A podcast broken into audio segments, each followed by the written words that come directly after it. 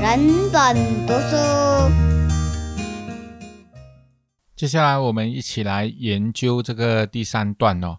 人跟动物一样，有着一种与生俱来的生活方式，但是人跟动物又很大的不一样，在于我们人类哦，可以违反我们这种与生俱来的生活方式。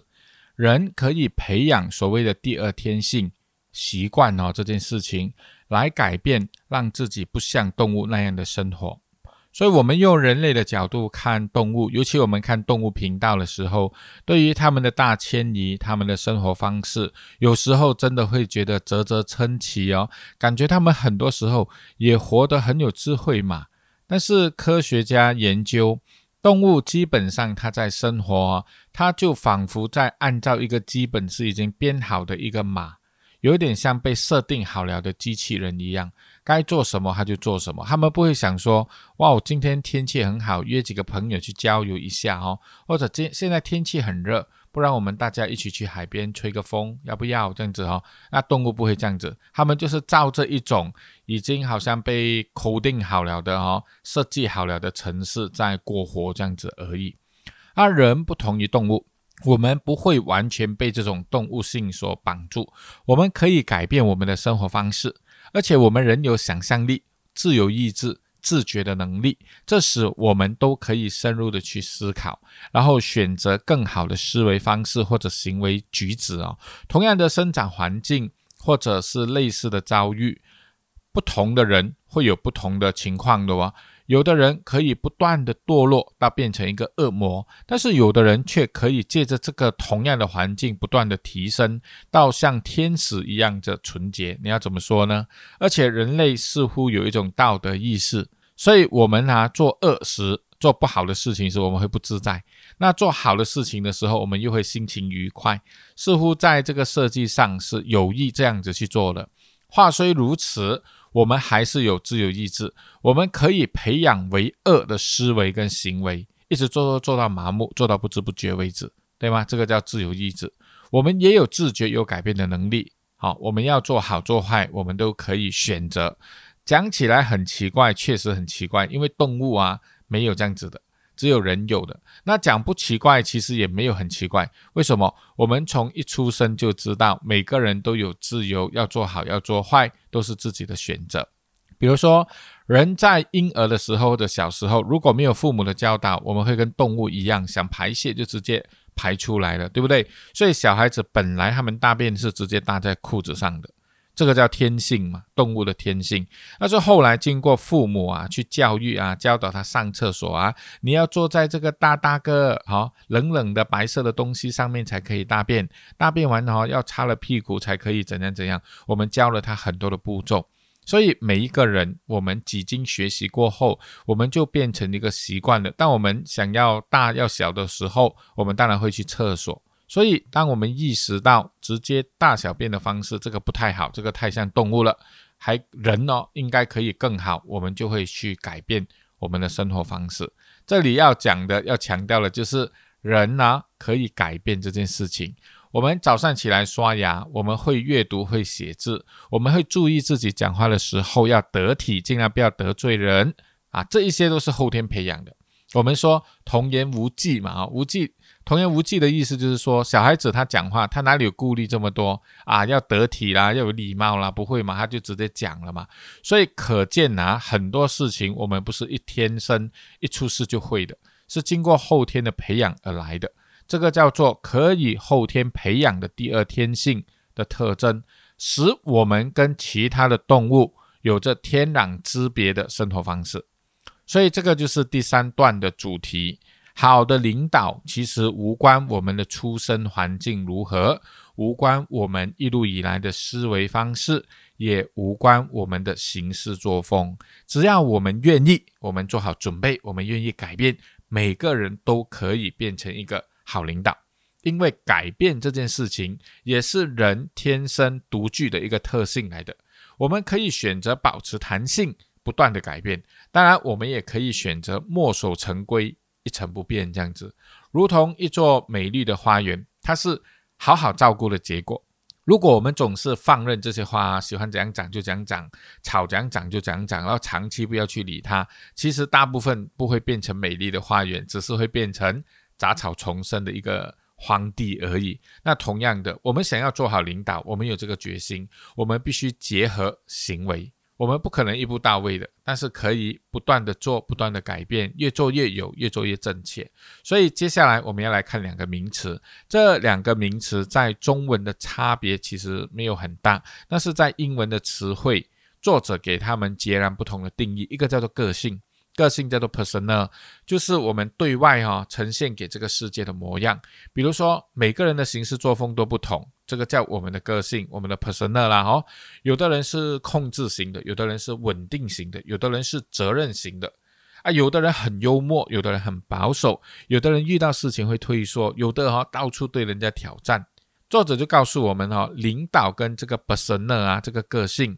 我们呈现在外在的这个样貌没有什么关系的，意思就是说，优秀的领导人，有的人口才很好，有的人口才普普，有的人很大胆，有的人很保守，有的人他的身上散发着令人着迷的一种特质，有的领导人看起来就普普通通。对啊，你没有看他在公司，你以为他只是普通的一个安哥、一个安弟这样罢了。有的人穿衣很有品味，好像明星这样；有的人穿起龙袍哦，都不像太子。这个叫做个性呈现于外的这个 persona，是跟领导无关的。所以无论如何，风格也好，呈现在外的这一种啊东西，都可以是好的领导人。对吧？好，那到底影响一个人是好的领导还是坏的领导的因素，不是个性，不是 personal，那是什么呢？是第二个我们要理解的词汇，叫做性格。你看，以华文来说，我们很容易搞混个性跟性格，我们会觉得不是差不多吗？但是我们看看英文的解释哦，个性叫 personal，呈现在外面，别人看到我们的样子叫个性，而性格呢叫做 character。character 的定义是什么？就是简单的说哈。一个人在私下独处的时候，真实的自我。好的领导牵涉到的是这个 character，你私下到底是怎样的人？你真实的心态跟作为是怎样，决定了你是不是好的领导，而不是这个本身呢？就是你显现在外的口才好不好啊，讲话幽不幽默啊，做起事情来怎样怎样，这些叫行事作风，这个都是外在的。所以我们要厘清。这两个东西哈，性格啊是内在的，character 是内在的，就是我们做选择的地方，我们的内在是负责选择的，是否坚持做正确的事情，是否要依循道德规范，它有一种力量的来源，这一些都是内在的。所以作者从一开始，我们听回第一段，我们就知道了，他强调的领导，简单说两个字，其实就是性格的运作，就是我们的 character。所以领导的发展，领导的改善。其实就是我们性格的发展，我们性格的改善，我们可以把它画上等号。就是说，领导人你私下的真实自我面目，将会成为你是不是一个好的领导的意思啦。那有的人就会质疑说：，喂，领导是一个专业来的，必须要懂得规划。看报表、统筹分配工作，怎么讲到最后是变成要改变自己的性格、私下的样子，才能变成好的领导呢？这不是很奇怪吗？好，作者就提出啊，五十年前卡内基他就说了，在领导啊，他观察很多领导人，成功的领导人七十五八仙以上都必须具备良好的人际关系。那当时很多人都不能够接受，都嘲笑这个说法。可是经过五十年以后，另外一个博士叫高曼博士，是一个哈佛大众心理学的博士。经过他的研究啊，他提出了更高。他说，百分之八十甚至说百分之一百的成功的领导人呢，必须要有良好的人际关系。但是大部分的管理员只要去上课或者受训练。我们很容易可以掌握到很多技术层面的知识啦、技能啦，怎样看报表啦，怎样统筹、怎样分配工作啦，哦，怎样安排时间呐，这一些是学都会的。但是领导啊，要成为好的领导，因为要改变的牵涉到的是性格，要如何搞好人际关系，他就不像是去学知识这样子哦，去了解了就会做了，他需要长时间的实践才有办法的。所以作者才会说嘛，要成为好的领导，更像是学煮菜、学游泳，绝对没有办法靠听听课就学会的，是要实践的。简单一句话总结这个情况就是：我们不可能因为听了一个研讨会、看了一本书、听了一本书，我们就会变成好的领导人了。除非我们下定决心要改变，而且持之以恒的实践。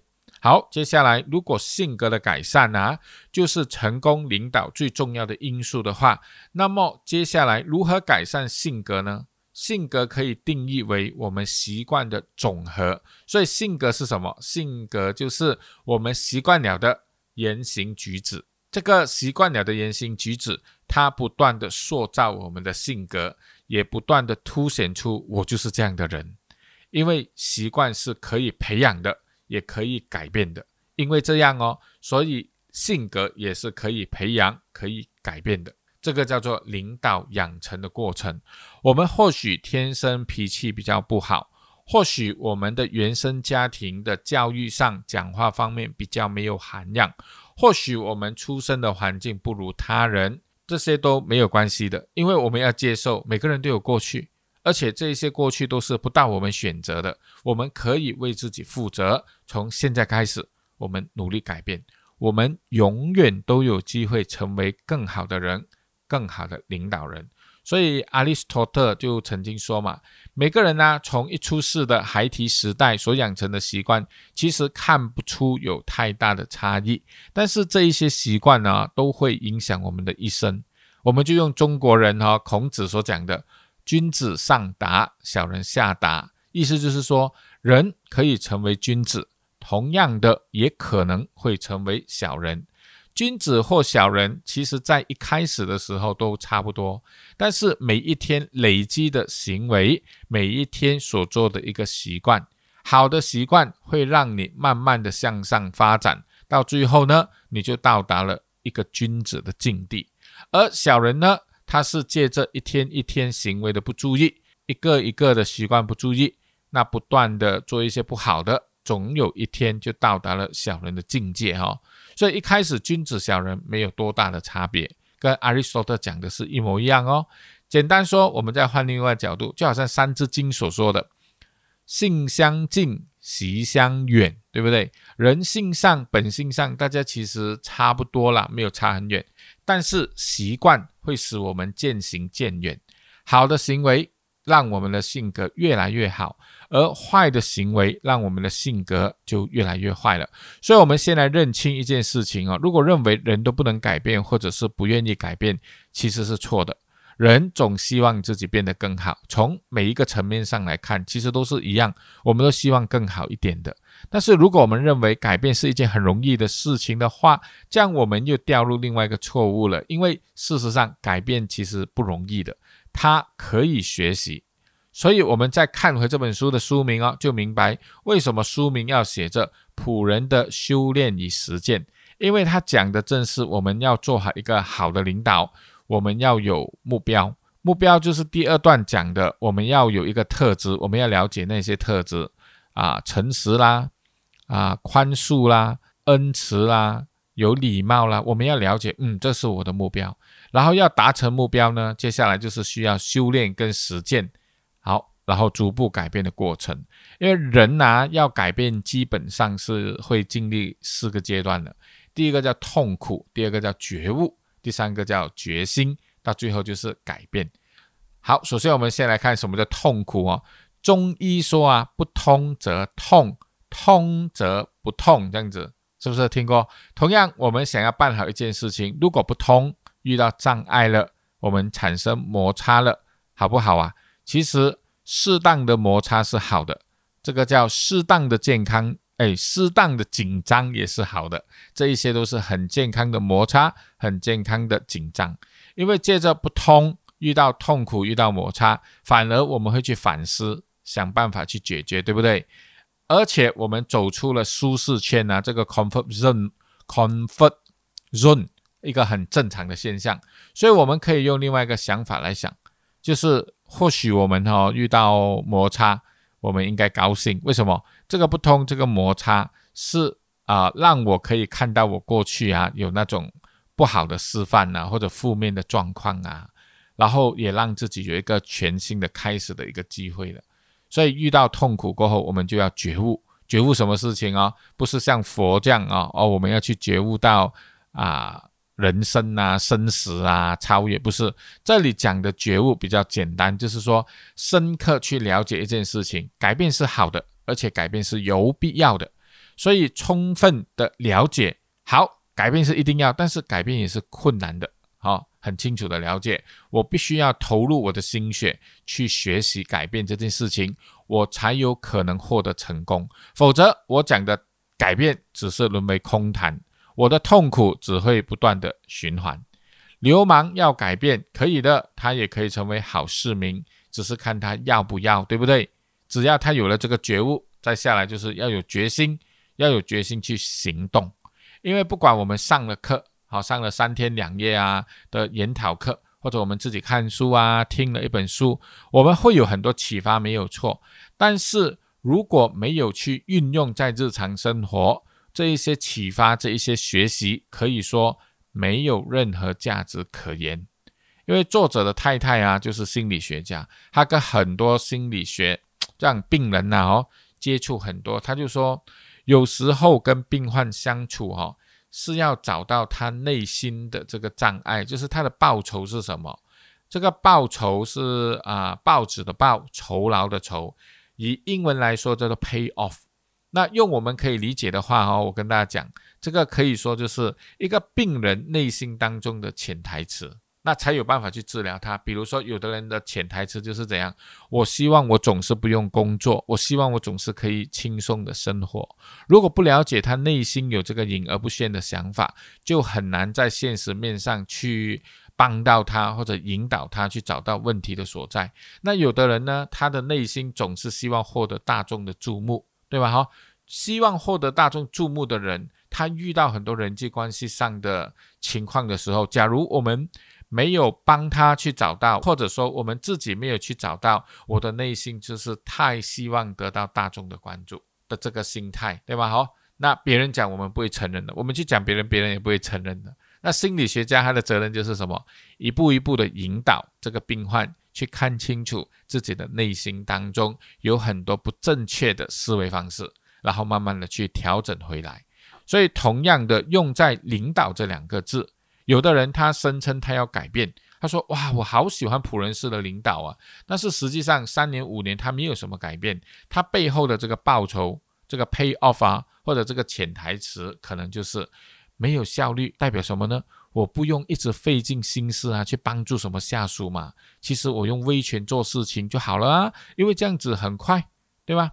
而且我也不用去承认我的行为需要改变，以免别人呢有不合理对我的指责跟要求。所以呈现出来的白邓就是死不认错，总是喜欢用上司啊、用上头啦、用自己的位置然后来压别人，来指使下属，来控制下属的行为，要他们做你要他们做的样子。哦，那这个就是差很远哦。我们的内心当中不改。其实现实当中，你学再多的方法，你还是一个没有威信、称不上是领导人的一个管理者，一个失败的领导而已。所以，如果有了决心，开始行动，那个就会出现第四个阶段，叫做开始改变嘛。哦，会跟之前看事情啊、做事情的方式不太一样。慢慢，我们身边的人也会开始的去感受到，哎，我们好像跟之前不太一样了哦。因为人呐，不可能永远不犯错，不可能永远很 perfect、很完美的，所以我们不能够期望我们的改变要在短时间里面马上成功。我们只能够从行为上去累积，做对的事情就好了。因为累积到最后变成习惯的，那自然而然的才会产生改变的哦。我们都知道酒鬼啊，他不是第一次喝酒就会变酒鬼的。他是慢慢喝，慢慢喝，不断的累积这个行为变成习惯，到最后无法自拔才会变成酒鬼的，对吗？抢银行的人也不是说第一次他就去抢银行的，他可能小时候已经开始说谎，说谎了，甚至去偷窃，甚至犯下越来越严重的罪。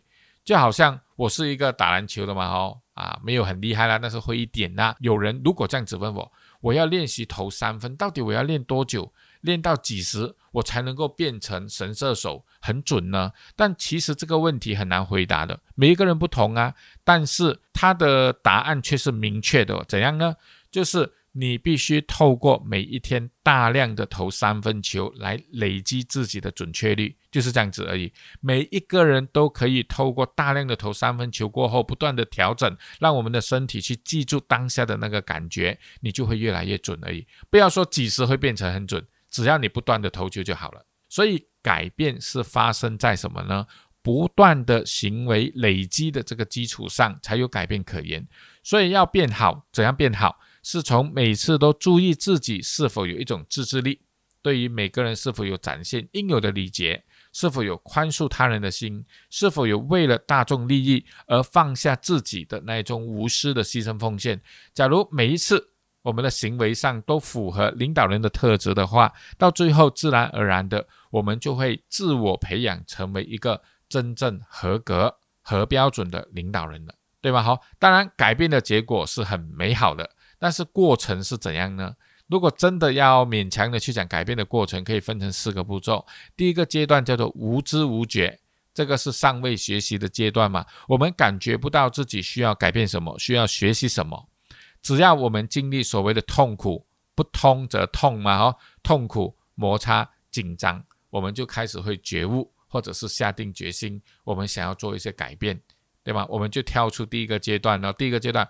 不知不觉嘛，都不觉得自己要学些什么，就会进入第二个阶段。这个阶段哈比较辛苦的，叫做什么？已知已觉，哎，发现自己有东西要学习、要改变的哈啊，刚刚开始学习的这个阶段，那。我们要挑出我们的舒适圈，所以我们做一些我们很不习惯做的事情。打个比方，电脑打字这件事情哦，我们要学十个手指放在 keyboard 上面打，又不可以看 keyboard 的时候，如果我们有学过，我们就知道它的过程。我们会经历一段哦，可能一个礼拜、两个礼拜、三个礼拜，我们会很不舒适的感觉，因为我们要勉强我们的眼睛不可以看键盘，我们只能用我们的手指去感受每一个字母的位置，然后打出来再看电脑。屏幕是对还是不对？然后继续不断的练习不同的字啊，不同的词的组合啦，哦，然后慢慢就会越打越快，越打越快，勉强自己去适应嘛。这个叫第二个阶段，叫做已知已觉，那是正在学习啊。累积一段时间，越来越能够掌握和慢慢进入状况了，我们叫做第三阶段，它也属于已知已觉的状况哦。但是刚才讲的是第二阶段，是已知已觉开始学习。第三个阶段叫做已知已觉，已经学会了啊，这个就会比较顺一点，比较好。我们甚至可以开班授课啊，去教别人了，收学费了，这样子对不对？那不断的累积下去啊，其实我们啊行为不断的重复，我们就会慢慢的自然而然的进入第四个阶段，就是不知不觉，但是运用自如了。好，这个时候你打字啊，只要手放在键盘上面，你的脑闪过什么字，你就直接敲出来了。你不用再去想那个键盘的位置啊，A B C 啊，D E F 到底在哪里了？你的手自然而然的打出来了，马上打出来，就好像投篮这样子哦。你一出手投出那颗球的那一刻，百分之八十你都预测得到到底会进还是不进了，对吗？你已经有了那个心得了，这个很难跟别人讲，但是确实就是这样子哦。这个叫做我们已经运用自如的一个状况。这四个阶段呢，无论我们学习什么技能，都一定会经过的，对不对？那同样的，领导人如果等同于性格的改善，我们要改变我们的待人处事，我们要改变我们的思维方式的整个过程当中，也会从一开始的不知不觉，不知道自己有什么问题，到最后发现，哎呀，卡住了，遇到问题了哈，我们就觉悟了，哎呀，可能我需要改变，然后就会下决心去实践，整个过程都离不开勉强自己呀。